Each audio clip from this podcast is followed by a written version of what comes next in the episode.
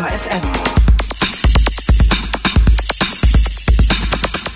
Fahrradfahren ohne Plattfuß, dafür mit herrlich komfortablem Reifendruck und viel Traktion. Das versprechen sich die Anhänger von Tubeless-Systemen fürs Fahrrad, mit denen man ohne Schlauch im Reifen unterwegs ist. In unserem Dezember-Podcast mit Holger Klein, den wahrscheinlich viele gehört haben, hat sich auch Gerolf ja als Freund schlauchloser Reifensysteme entpuppt und geoutet. Und trotzdem hat sich das System in der Breite noch lange nicht durchgesetzt und ist einigen Radfahrern sogar noch völlig unbekannt. Das wollen wir ändern und auch darüber sprechen, was der größeren Verbreitung von Tubeless Tubeless-System entgegenstehen könnte.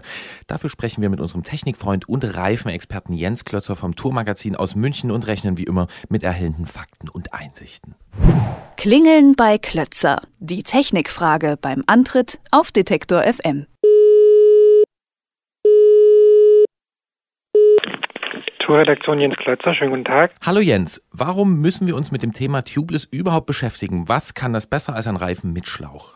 Ähm, also es werden im Wesentlichen so drei Vorteile genannt, äh, die ein Schlauchlossystem kann.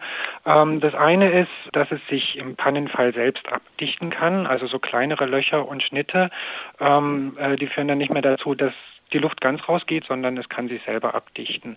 Ähm, zweiter Vorteil ist, ich kann das mit deutlich weniger Druck fahren, weil mir der Schlauch nicht mehr eingeklemmt werden kann. Und das heißt im Umkehrschluss mehr Komfort und auch besserer Grip, äh, wenn ich weniger Druck fahren kann.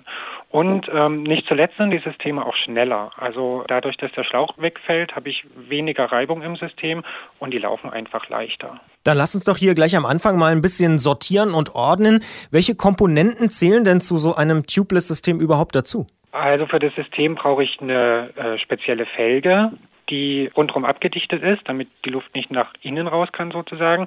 Manchmal werden die auch mit einem speziellen Band abgedichtet. Äh, die meisten Felgen sind aber so rundherum geschlossen.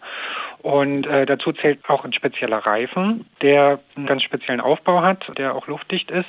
Und äh, eine Milch, das ist so eine Flüssigkeit auf Latexbasis, die quasi den Schlauch ersetzt. Also die dichtet das System von innen ab und die macht auch die Verbindung zwischen der Felge und dem Reifen, wo die Luft rauspfeifen kann. Auch dort wird es von der Milch abgedichtet.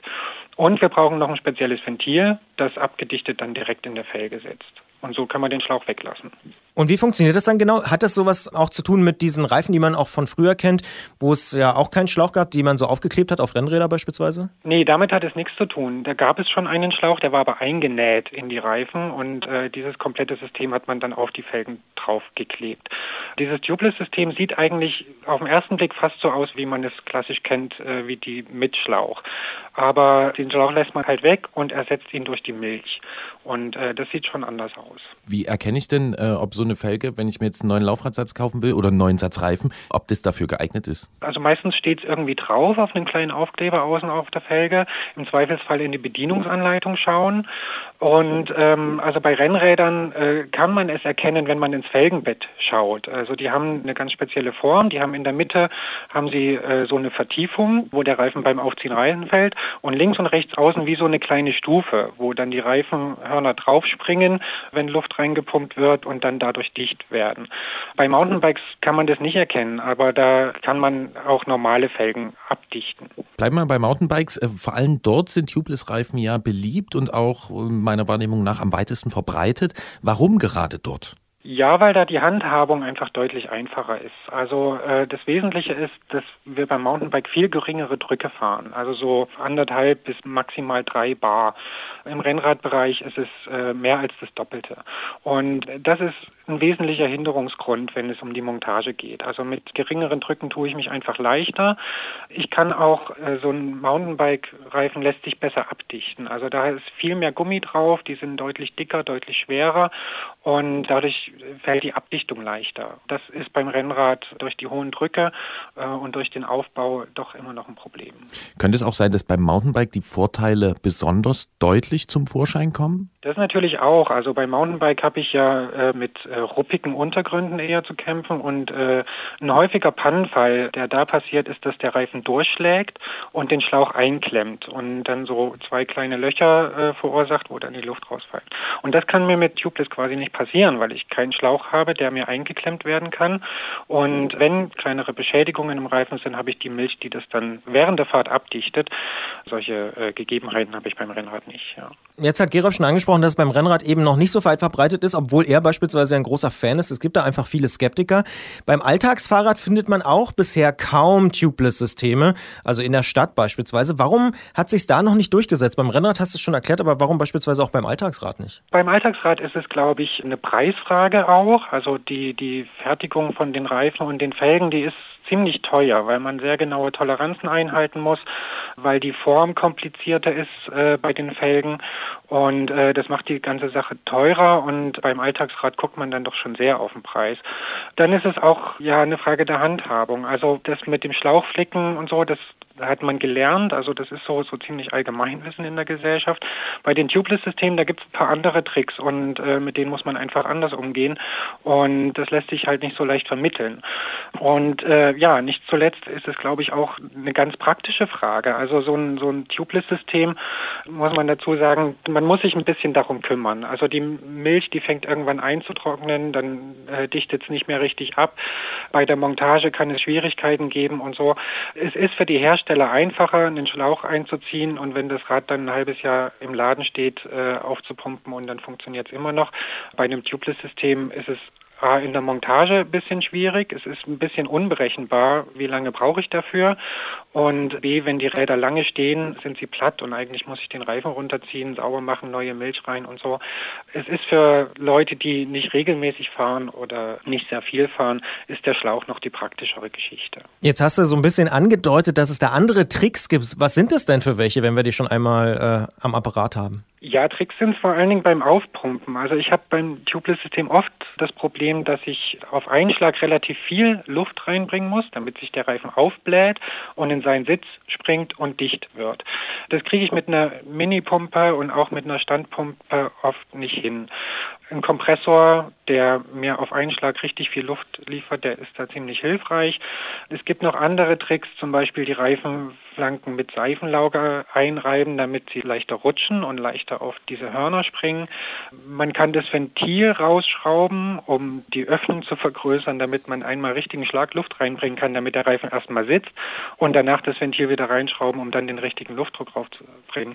Das sind so Tricks, die man kennen sollte, wenn man damit umgehen will.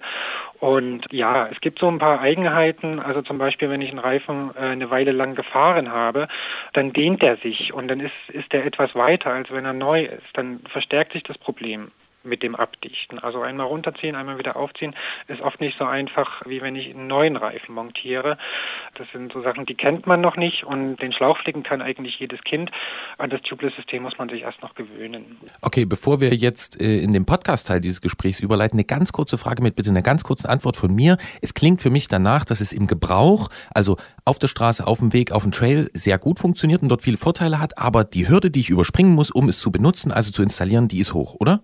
Genauso ist es, ja. Das sagt Jens Klötzer vom Tourmagazin, der seine Arbeitszeit damit verbringt, Menschen über verschiedene technische Hürden herüberzuheben. Auch uns hat er diesmal geholfen und deswegen sprechen wir auch gleich noch weiter mit ihm, sagen aber hier schon mal vielen Dank. Danke auch. Und damit sind wir im Podcast und reden einfach weiter. Du hast es eben schon erwähnt, es ist für einen Händler gar nicht so einfach, wenn er ein Tubeless-Rad ein halbes Jahr rumstehen hat in seinem Laden. Ist das denn auch der Grund, dass wenn man zum Beispiel ein neues Mountainbike kauft und da ist schon alles dafür vorbereitet, also die Felgen sind vorbereitet für Tubeless, die Reifen sind Tubeless ready, wie das auch heißt, es liegen die Ventile bei und trotzdem ist ein Schlauch drin. Ist das der Grund dafür? Das ist ein hauptsächlicher Grund, ja. Also zum einen will man dem Käufer natürlich die Wahl lassen, ja, mit was will er umgehen, will er einfach einen Schlauch flicken können, wenn er unterwegs ist, oder will er sich auf dieses System einlassen. Die Wahl will man ihm dann natürlich lassen und dann den ganz einfachen praktischen Grund, wenn ich, ähm, also zum einen die Montage beim Hersteller mit Milch, das ist nicht ganz so einfach und lässt sich nicht so genau planen und eben die mitunter lange Standzeit im Laden. Also es gibt ja auch oft Räder, die ein ganzes Jahr im Laden stehen und was dann passiert ist, dass die Milch komplett nach unten fließt. Es bildet sich ein Klumpen, der dann auch austrocknet. Den habe ich im Reifen und der hat überhaupt keine Funktion mehr. Also diese Abdichtung funktioniert nicht mehr. Und ich müsste dann den Reifen runterziehen, das Ganze auskratzen, sauber machen und wieder neu montieren. Das ist ein wesentlicher Grund, warum die mit Schläuchen ausgeliefert werden, ja. Jetzt hat mir Gerolf vor unserem Gespräch diverse Seiten gezeigt, wo man sehen kann, dass es auch fürs Rennrad Felgen und Reifen gibt, die eben tubeless vorbereitet oder ready sind.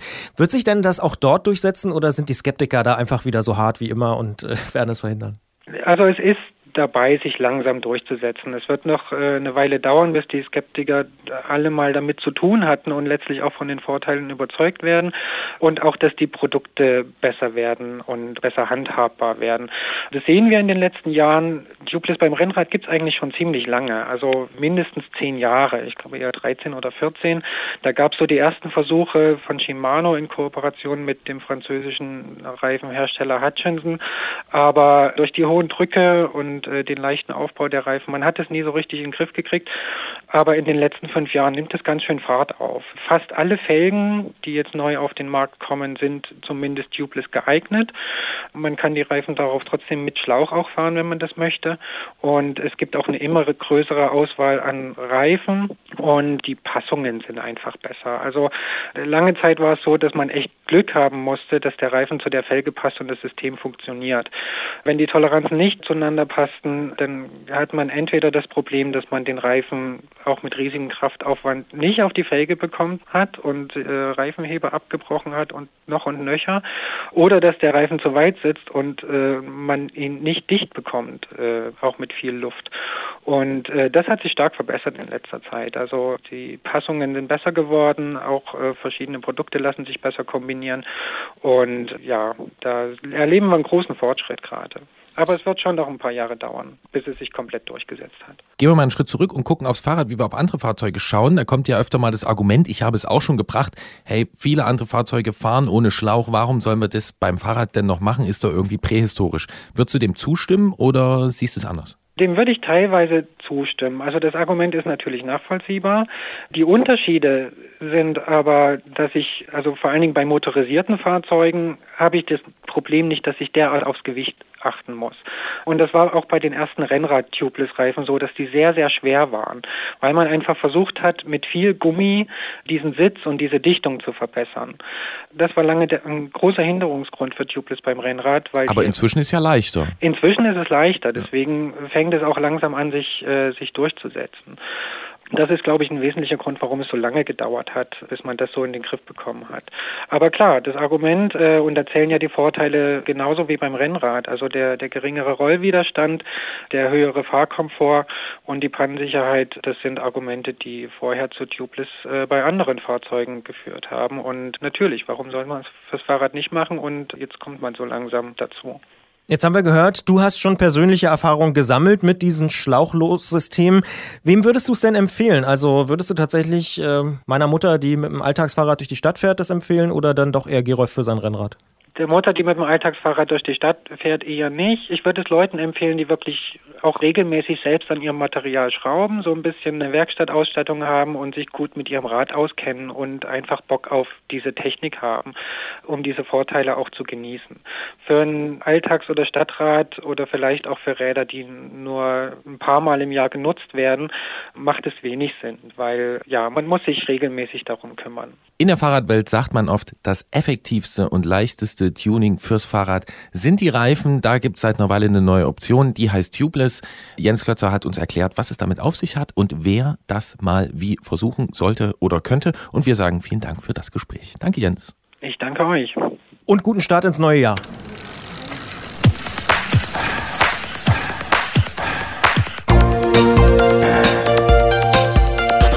Antritt: Alles rund ums Radfahren bei Detektor FM.